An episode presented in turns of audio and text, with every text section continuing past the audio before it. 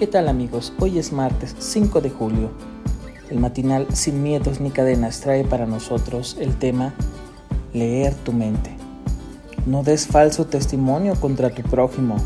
Éxodo 20:16.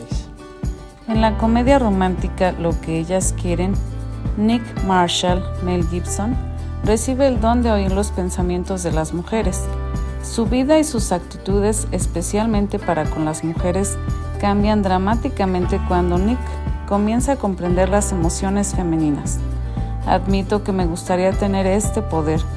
Si pudiera leer las mentes de los demás, nadie podría engañarme y la comunicación sería más sencilla, al menos hasta cierto punto. Aunque no tengo este poder, la verdad es que muchas veces actúo de la misma manera, como si pudiera leer los pensamientos y las intenciones de los demás.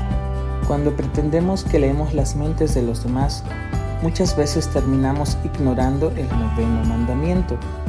Cada vez que supongo algo de una persona que me ha herido o defraudado, sin confirmarlo, creo una mentira acerca de esta persona en mi mente, escribe el pastor estadounidense Pete Escacero en Espiritualidad Emocionalmente Sana.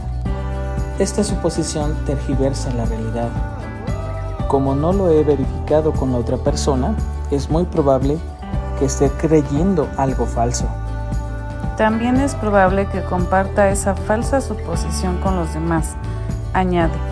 Cuando asumimos lo peor y atribuimos a alguien las peores intenciones sin corroborar los hechos, nos estamos engañando. Como nuestros pensamientos guían nuestras acciones, vamos a actuar de acuerdo con las suposiciones que tenemos sean ciertas o no. No se trata de que nos convirtamos en amas de la pradera y que creamos que todo el mundo es piadoso y perfecto. Lo que sí hace falta es desarrollar nuestra inteligencia e integridad emocionales. En vez de suponer no le importa lo que necesito o me está ignorando a propósito, debemos aprender a comunicar nuestras necesidades con valentía y respeto. Debemos aprender a decir frases como, hoy me gustaría que pasáramos 15 o 20 minutos charlando sin el televisor ni los teléfonos celulares encendidos. No podemos leer la mente de los demás, pero ellos tampoco pueden leer la nuestra.